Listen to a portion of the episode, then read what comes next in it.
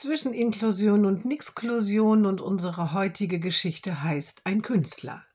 Am Rande einer Tagung kommt die Mutter des Mädchens mit einem Journalisten ins Gespräch. Wir drucken jetzt auch ab und zu die Zeichnungen eines jungen Mannes mit Behinderung ab, erzählt dieser stolz. Das finde ich prima, sagt die Mutter. Ein echter Künstler ist der, schwärmt der Journalist. Wir sind froh, dass wir ihn dafür gewinnen konnten. Und haben Sie ihn angestellt? fragt die Mutter. Nein, sagt der Gesprächspartner, so viel arbeitet er nicht für uns.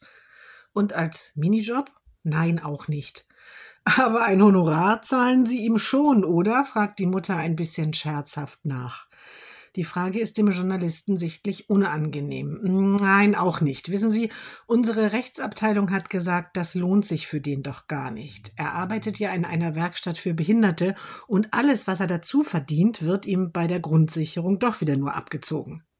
Die Mutter schweigt. Aber äh, ab und zu schenken wir ihm einen Pizzagutschein.